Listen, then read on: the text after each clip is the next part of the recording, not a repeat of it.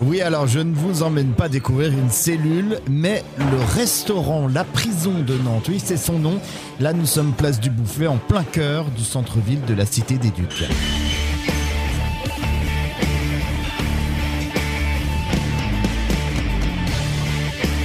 Un lieu insolite, forcément un restaurant installé dans une ancienne prison médiévale qui a enfermé des milliers de prisonniers. Euh, pendant près de 400 ans et entre le 15e siècle et le début du 18e.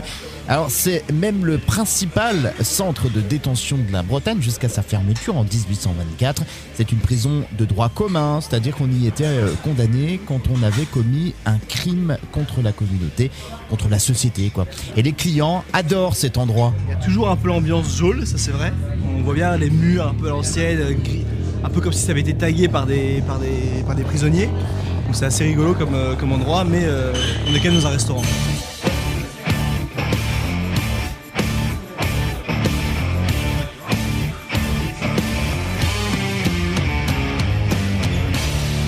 Le restaurant La Prison du Bouffet a ouvert en 2016. De larges murs en pierre apparente, des grilles qui servent à délimiter les espaces dans la salle.